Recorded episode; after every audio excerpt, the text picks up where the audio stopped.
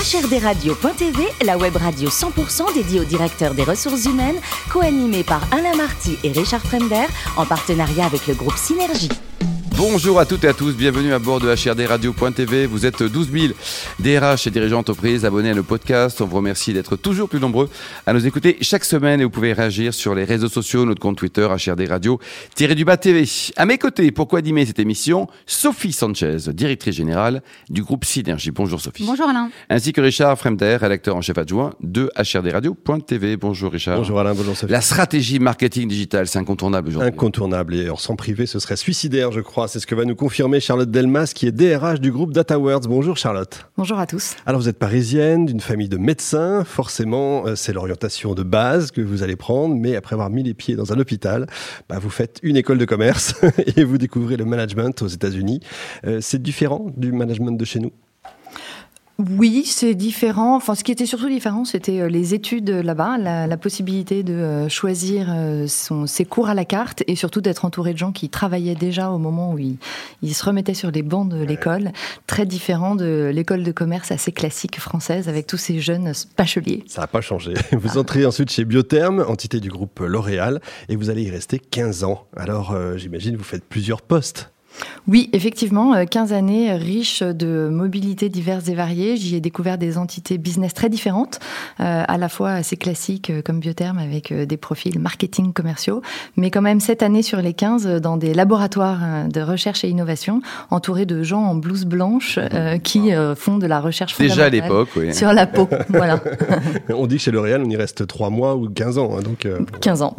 et après 15 ans, vous avez envie d'ailleurs, vous entrez chez Catalina, les coupons de réduction pour ceux qui connaissent pas. Entreprise Big Data déjà. Euh, là, c'est un autre univers et vous devenez DRH Europe et même Japon. Tout à fait. Donc j'ai rejoint euh, Catalina pour reprendre la DRH Europe et puis sur ces six années, on m'a confié euh, la DRH du Japon euh, en plus de l'Europe. Japon, autre monde. Alors grande leçon d'humilité parce que monde très différent, point de repère complètement bousculé, donc passionnant. Surtout en RH en fait.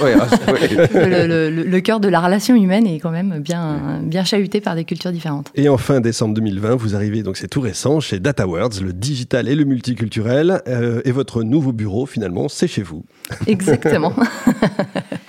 Et là, vous êtes parti pour 15 ans parce que vous faites des cycles de 15 ans. Vous, c'est... Oui, alors euh, non, Catalina, ça n'a pas été 15 ans, ah, plutôt, plutôt, 6. Bon, bah, c'est la euh, moitié. Mais là, euh, oui, je me projette dans la durée. C'est quoi le métier? Qu'est-ce que vous faites exactement L'entreprise? Alors, c'est une entreprise qui conseille les, les, industriels, beaucoup, dans l'industrie du luxe, en stratégie digitale. Et le, le, point particulier, c'est le côté multiculturel.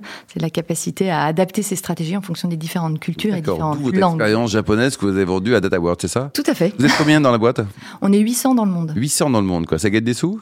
Bien sûr. Et ça appartient à qui alors l'entreprise? Ça appartient à euh, trois associés fondateurs qui sont encore présents dans, dans les locaux de l'entreprise. Votre plus grand bonheur. Euh, tout à fait. Et, euh, et un fonds d'investissement Kinsight qui est rentré en mars dernier. Sophie?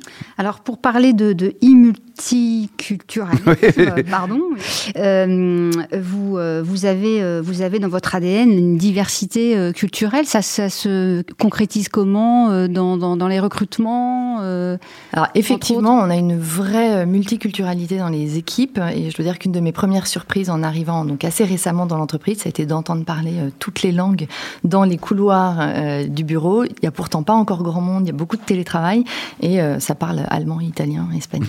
C'est génial, non C'est super franchement. Alors les crises accélèrent euh, souvent la, enfin, euh, souvent la digitalisation des, entreprises. Euh, vous avez été impacté par, par cette transformation au niveau de votre activité? Oui, alors on a été impacté par la crise en 2020 parce que les entreprises, nos clients se sont arrêtés et ont eu un effet de sidération au moment du confinement. On a aussi toute une activité de vidéo qui n'a pas pu tourner pendant cette période-là, mais ça a redémarré plutôt bien depuis septembre-octobre et on est sur une bonne lancée c'est vrai que l'accélération de la digitalisation va dans le bon sens mm. pour nous. Alors, quels sont les, métiers de, de Data et, et que, quel profil vous recrutez en ce moment? Alors, on recrute des profils très variés. On a à la fois euh, des profils de traducteurs, donc des gens experts dans des langues euh, euh, plus exotiques les unes que les autres. Je, citais des langues assez classiques tout à l'heure, mais il y a aussi le farsi, par exemple. Le farsi. Voilà. Ça vient d'où, Richard, vous qui êtes un géographe et, historien merveilleux? Le Moyen-Orient. L'Iran. L'Iran, ouais. Bravo. On vous garde, on vous garde. Et donc les métiers autour des langues, et puis on a beaucoup de métiers autour du digital, que ce soit des métiers très techniques de développement, mais, mais aussi de, de conseil. Et quelle est la place euh, que vous faites aux femmes dans, votre organisation? Alors, on a une population assez féminine, puisqu'on doit tourner autour de 60% de femmes, et, euh, et, on prend de plus en plus de femmes. nous sommes deux femmes à rejoindre le comité de direction euh, depuis le mois de janvier. Donc, Deux femmes, et la deuxième, elle fait quoi? C'est la DAF. La DAF, ah ben c'est très bien ça. Et votre Charlotte, votre vision du DRH de demain, il sera comment? Il sera orienté business, il sera finance, il sera il sera quoi? Encore plus humain, il sera comment? Alors le DRH de demain, il reste très orienté business parce que c'est quand même euh, une priorité dans notre métier. Mais je dois dire qu'avec l'accélération de la digitalisation, de la virtualisation euh, dans les relations, je crois que l'humain revient au cœur de, de, nos préoccupations. Tout ça est à réinventer euh, et à, remettre au centre vraiment de notre de notre métier. Euh, et, euh, et, il sera, il reste euh, quelqu'un de clé pour l'équilibre de ce que j'appelle le triple P, profit, people, planète. Voilà, l'objectif, c'est d'avoir des entreprises qui trouvent le bon équilibre pour être pérennes dans le temps, avec une préoccupation qui soit pas que le profit. En fin et si demain on veut embaucher un, un collaborateur japonais, il faut faire attention à quoi là? Parce que c'est vrai qu'on est un peu perdu avec nos codes européens, non?